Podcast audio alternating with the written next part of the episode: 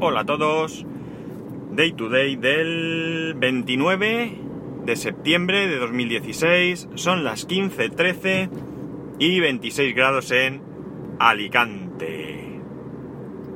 Bueno, pues grabo ahora porque esta mañana no me daba tiempo. Quería ver una cosa, pero hoy me han achuchado en el trabajo hasta límites insospechados.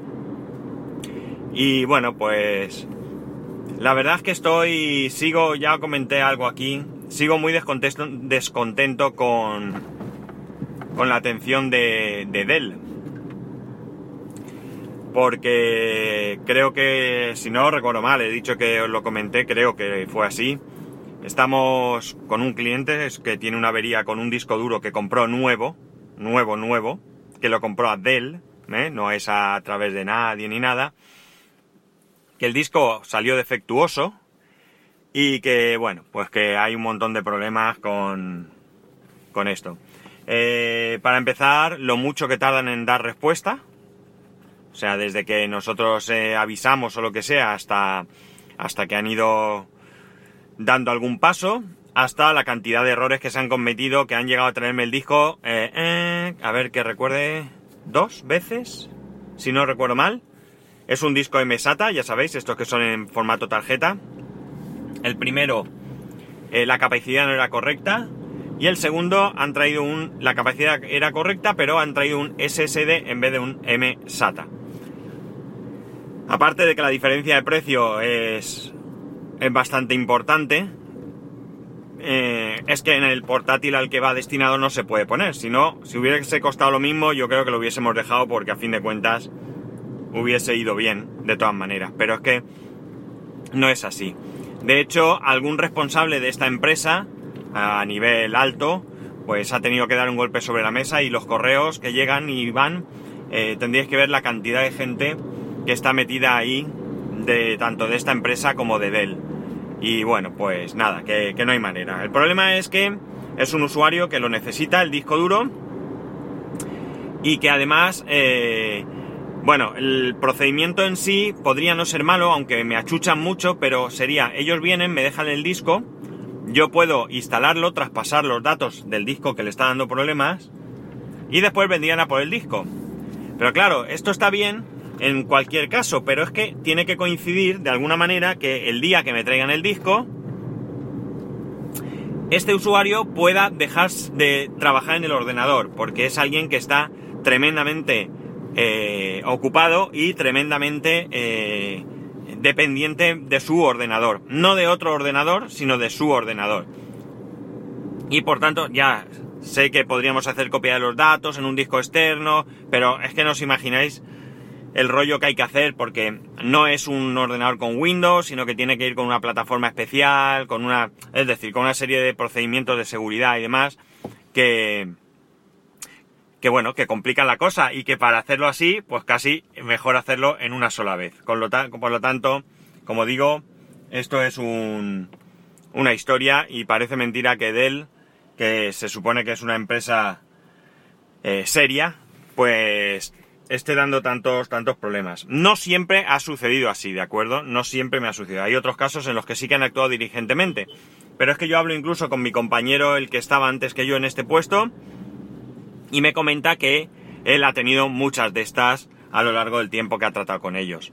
De hecho, incluso yo conozco el caso de un amigo, que esto ya fue hace bastante tiempo, años, bastantes años incluso, eh, que con unos portátiles que compraron nuevos tuvieron problemas con ellos, eran para una organización gubernamental y, y bueno, pues tuvo que tener con ellos un más y un menos durante bastante tiempo, muchos problemas y sí es cierto que al final la resolución fue muy satisfactoria eh, para, para, ellos porque les cambiaron los portátiles por otros portátiles de gama superior. Ridículo, ridículo. Si lo hubieran hecho bien, solo tenían que haberle cambiado los portátiles por otros portátiles iguales. Pero bueno, como dejaron pasar el tiempo y no les daban solución, pues al final, bien, alguien tuvo que optar por hacer esta, esta maniobra para contentar al cliente. En cualquier caso, eh, mi amigo dijo que jamás iba a volver a comprar Dell porque, bueno, él había insistido a la empresa que compraran Dell porque pensaba que iba a ser eh, una empresa que iba a dar respuesta ante los problemas y como digo, es una, una empresa que trabaja para el, gobierno y que no puede permitirse eh, tener problemas con los, con los equipos ni demás y os que si los tiene pues tiene que tener una solución rápida y seria. Y esto como no fue así pues él dijo que ya no se la jugaba más. Que si bien era cierto que le habían dado mejores portátiles pero que en definitiva no era esa la cuestión. Ellos hubieran preferido tener al día siguiente el cambio de portátil siendo exactamente el mismo modelo. Pero bueno yo que sé ellos sabrán. Evidentemente Dell es una marca que vende y mucho mucho. Pero parece que no, que la respuesta no es todo lo que debiera. De hecho, tengo que, deciros que quien repara realmente no es Dell. Quien repara, como en muchas otras empresas, cuidado, que esto no es únicamente Dell, son contratos que se hacen con terceros. Y no sé si es por cuestiones económicas o porque en este mundo hay de todo, pero muchas veces estas empresas terceras pues no, no son todos los serias que pueden ser o no pueden dar el servicio que eh, se exige. Porque a lo mejor ese servicio, pues oye, puede ser también que sea muy exigente, pero que el pago no, sea, no lo sea tanto. Y por tanto la empresa, pues por ejemplo, no pueda permitirse contratar el número determinado de técnicos que serían necesarios para esto. Esto yo lo veo porque este es mi sector. De hecho, nosotros trabajamos para algunas empresas como esta. Trabajamos para empresas que son fabricantes y que en su tanto en periodo de garantía como en eh, en contratos de mantenimiento que también hacen eh, a posteriori. Eh, nos encargamos nosotros, somos nosotros realmente quien vamos a, reparar. Tenemos que tener muchas personalidades porque tenemos que llegar a decir, soy el técnico de tal, soy el técnico de tal marca, porque al cliente tampoco le interesa si yo soy o no soy empleado de esa marca. Precisamente ahora mismo, ahora mismo, aparte de que me he hecho un tajo en el dedo gordo bastante interesante, no es muy profundo, pero pica que no veas, porque además está justo donde se dobla el dedo y me duele. Eh, vengo de, reparar una máquina en esta situación. Es decir, el cliente nuestro no es el cliente al que yo he ido a visitar. El cliente nuestro es el fabricante. Y el fabricante, cuando le llaman porque tiene un contrato con este cliente o porque está en garantía la máquina, que eso ya yo ahora mismo no lo sé, pues el, aviso inmediatamente nos pasa a nosotros. Eh, como digo, esto es así en muchas, muchas eh, marcas. De hecho, incluso Apple mismo, tú puedes ir a un Apple Store o aquí en Alicante, como ya os comenté el otro día, no hay Apple Store, pero hay, al menos que yo sepa, dos servicios técnicos eh, que se consideran oficiales y que, bueno, pues se supone que siguen las directrices de calidad de Apple y además los procedimientos marcados por Apple. Muchas de estas empresas, muchas de estas empresas te obligan a certificarte. ¿Qué quiere decir? Pues quiere decir que tú tienes que hacer cursos para poder hacer cursos y aprobar unos exámenes para poder reparar sus máquinas. Esto pasa con algunos fabricantes, por ejemplo, el que acabo de ir a ver ahora, pues yo he tenido que hacer una serie de cursos, eh, hay unos cursos que son básicos y obligatorios y luego hay que son muy generales, son para todo el para todas las máquinas y luego hay cursos específicos de cada máquina que tú ya pues los puedes ir haciendo conforme al parque que haya en tu zona. Si tú en tu zona tienes un modelo determinado que que está muy implantado, pues ese modelo te interesa hacer el curso. Si si por lo que sea hay modelos que tú ni los ves o son más antiguos y los están retirando, pues tú ya no, o que, que tú porque por similitud con otro modelo no necesitas tener ese, ese curso, pues no lo haces. Estos ya, como digo, no son obligatorios. Además de todo, nosotros al menos, me imagino que también otras empresas funcionan igual, tenemos un servicio de soporte. ¿Qué significa? Pues significa que hay una serie de compañeros, los que se consideren por parte de la empresa, que están en una, oficina y que se encargan única y exclusivamente de atendernos a nosotros para cuando tenemos un problema. ¿Por qué? Por ejemplo, las máquinas suelen dar un código de error. Pues yo evidentemente no me sé de memoria todos los códigos de errores y no voy a ir cargado de manuales, ni siquiera en, formato electrónico, con todos y cada uno de los errores que puede dar una máquina, porque os aseguro que en algunas máquinas este roza el infinito. Con lo cual es mucho más sencillo que ellos están allí, tienen su ordenador, tienen su base de datos, tienen sus manuales técnicos, lo tienen todo. Entonces, si en algún momento yo, digamos, me atasco, pues eh, no tengo más que llamar. Hoy mismo me ha dado un error que yo desconocía. He llamado por teléfono, le he dicho a mi compañero el número de error, él me ha dicho por dónde venían los tiros y yo ya me he encargado de solucionar el problema. Eh, esto ayuda mucho, evidentemente, porque hay veces que el problema es fácilmente identificable, pero otras veces no lo es tanto. Y de esta manera, pues ya te guía un poco eh, por dónde va. Como digo, esto sucede en muchos, en muchos tipos de dispositivos. Impresoras, cajeros, eh, no sé, por decir algo, ¿no? ordenadores, también a veces, te dan un código de error que, como digo, mirando el manual, te guía y te permite solucionar muchos de estos, de estos problemas. A veces nos encontramos con que tenemos clientes que compran un determinado tipo de máquina, que contratan con nosotros, que nosotros no somos servicio técnico oficial, digamos, y que por tanto a lo mejor nuestro conocimiento no es tan amplio. Eh, está claro que por nuestra formación y demás, pues más o menos podemos eh, aclararnos pero nos encontramos muchas veces con que vemos máquinas que no las hemos visto nunca, que no sabemos cómo abrirlas eh, y tenemos que pasar un rato, eh, al final lo hacemos, ¿eh? Pero tenemos que pasar un rato pues investigando a ver cómo narices se abre una determinada máquina. Ya digo, una vez que la abres, pues por ejemplo una impresora, más o menos, más o menos, todas las impresoras son, siguen el mismo, el mismo patrón entonces no funcionan igual, no tienen la misma mecánica, ni la misma electrónica, ni nada de esto, pero tú ya sabes más o menos por dónde pueden venir los problemas y ya sabes más o menos qué buscar.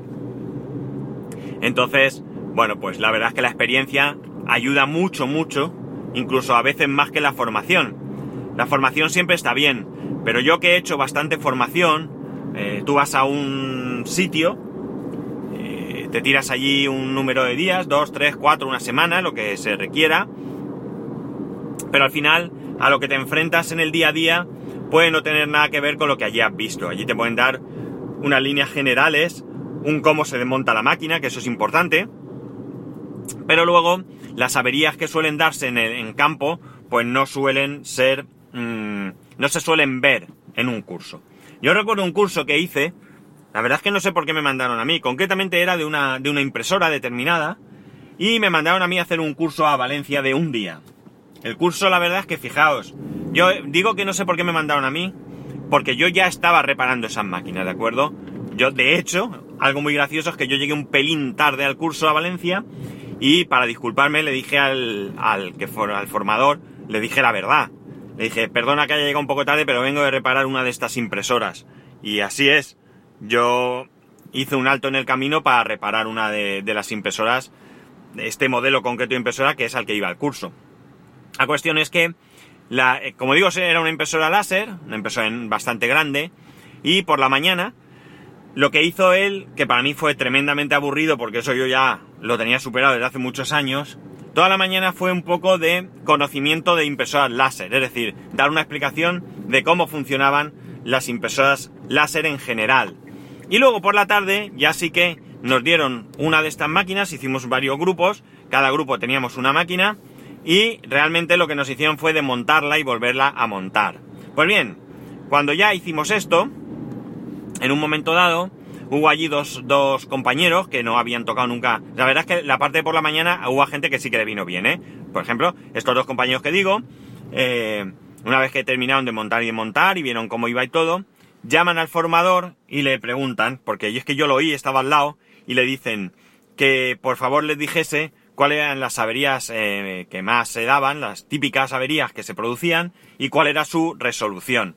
Y en ese momento este hombre se dio la vuelta, me tocó el hombro y me dijo, hazme el favor, mira a ver lo que dicen. Entonces fui yo el que les terminó de dar esa información. ¿Por qué? Porque este hombre sabía mucho, mucho de funcionamiento de impresoras láser, Probablemente sabía mucho de cómo funcionaba esta máquina, pero realmente, realmente, él no estaba en campo, con lo cual ni estaba en campo ni seguramente estaba filtrando las averías ni viendo eh, las estadísticas, con lo cual este hombre, como digo, pues no se enfrentaba al día a día. Y hay veces, muchas, que en un determinado producto, en una determinada máquina, pues se dan siempre el mismo o muchas veces el mismo problema. Entonces, pues como veis, y como he dicho antes, nada tiene que ver la formación, y si alguno de vosotros sois técnicos en el campo que sea, da igual, porque esto es, eh, es aplicable a cualquier, a cualquier campo eh, técnico, pues sabréis que es, eh, lo que estoy diciendo es así, que no tiene nada que ver lo que tú ves en, en una formación o incluso lo que ven los técnicos de laboratorio que lo que vemos nosotros. Otra anécdota que os puedo contar, hace muchos años fui a Madrid con un compañero a hacer un curso de, unos cajeros, de un determinado modelo de cajeros, y cuando estábamos allí, eh, esto lo hicimos en laboratorio, ¿vale? Allí había técnicos altamente cualificados en la reparación de cada uno de los dispositivos que conforman un cajero, pero en laboratorio. Pues bien, allí tenían varios cajeros, de distintas marcas incluso y demás, con los que ellos hacían pruebas. Eh, ¿Qué ocurre? Que en un momento dado, mi compañero le pregunta a uno de los que allí había, que cómo se sacaba el teclado, ya sabéis, el teclado numérico, el teclado que utilizamos para meter el pin y para, para pedir el dinero, etcétera, etcétera, para seleccionar las opciones, etcétera, etcétera, que cómo se sacaba el teclado del cajero. Pues bien, durante dos o tres días estuvieron allí diciendo que era una muy buena pregunta. Porque, claro, ellos no tenían ni idea de cómo se sacaba el teclado. Cuando a ellos les llegaba el teclado, ya les llegaba desmontado en una caja y lo reparaban, pero no tenían que desmontarlo del, del cajero. Después de esos dos o tres días vinieron un día con la solución. La solución era muy graciosa porque ellos lo que hicieron fue desmontar la parte de delante del cajero para indicarnos cómo se hacía. Claro, venían todos felices diciendo, ya hemos dado con la tecla, ya lo tenemos, esta es la solución, venir, os lo enseñamos. Y cuando mi compañero y yo lo vimos le dijimos que eso estaba muy bien, pero allí, en laboratorio, porque el cajero está embutido dentro de la pared. Y dentro de la pared no es posible desmontarlo por delante. No hay manera porque la pared está bloqueando esa parte del cajero. Estos son cajeros, evidentemente, que se abren solamente por detrás. ¿De acuerdo? Al final, mi compañero eh, se lanzó a la aventura y consiguió averiguar cómo se desmontaba este teclado. En el resto de, formación que allí recibimos, tengo que reconocer que fue una formación mm, extraordinaria. Si bien es verdad que estaba muy orientada a taller, pero eh, en, el, en, campo pues nos vino bien porque de alguna manera comprendimos muchas cosas que a lo mejor en campo no son necesarias, pero que nos han permitido solucionar averías. Y bueno, pues yo a veces me he metido a hacer averías en campo que no son de, de campo, que son realmente para hacer en laboratorio, pero que por solucionar el problema, pues aunque tarden más, te tiras ahí el tiempo que sea y acabas saliendo allí con la satisfacción de haber resuelto el problema. En fin, que empezando hablando mal o medio mal de Dell, pues he acabado contándoos un poco cómo es la vida del técnico de campo eh, contándoos un poco cómo, eh, cómo es mi, mi día a día, ¿de acuerdo? Nosotros tenemos que ver muchas, muchas cosas diferentes. La verdad es que eh, es imposible tener formación del 100% de las cosas que, que, tocamos porque tenemos muchos clientes, una gama de clientes amplias que generalmente son clientes con muchas oficinas que además tienen diferente material porque, pues, por ejemplo, eh, si cambian las impresoras, pues a lo mejor no cambian las impresoras de todo las oficinas de ese cliente, sino que van cambiándolas conforme van cumpliendo pues un determinado tiempo, qué sé yo, por decir algo. Todas las impresoras que tengan más de 5 años, pues las cambiamos. Entonces, claro, conforme se van produciendo, vas cambiando. Hay veces que vosotros dices, claro, pero tú ya tienes una formación sobre unas impresoras y cuando pongan las nuevas es con lo que te enfrentas. Sí y no. Porque hay veces que llegas a un cliente y tiene un pupurri de impresoras diferentes y es la primera vez que tú acudes a ese cliente porque a lo mejor es un cliente nuevo. Insisto, que la formación eh, está bien, pero que la experiencia eh, en, muchos, muchos, muchísimos casos mueve, eh, o sea, hace posible su, su reparación y además, como digo, siempre hay alguien de soporte que, que está preparado porque a veces hay personas que por lo que sea pues tienen mucha más formación en, en un determinado en una determinada máquina ya sea porque en su momento reparaban esa máquina, ya sea porque han recibido formación específica que los demás no recibimos, o ya sea simplemente, fijaos, por el hecho de que si está el teléfono, va recopilando eh, todos los problemas que nos vamos encontrando todos los técnicos de la compañía. En fin, pues nada, espero haberos entretenido con esta historia. Eh, ya sabéis, para poneros en contacto conmigo, arroba spascual o spascual arroba spascual.es por correo electrónico. Un saludo y nos escuchamos mañana.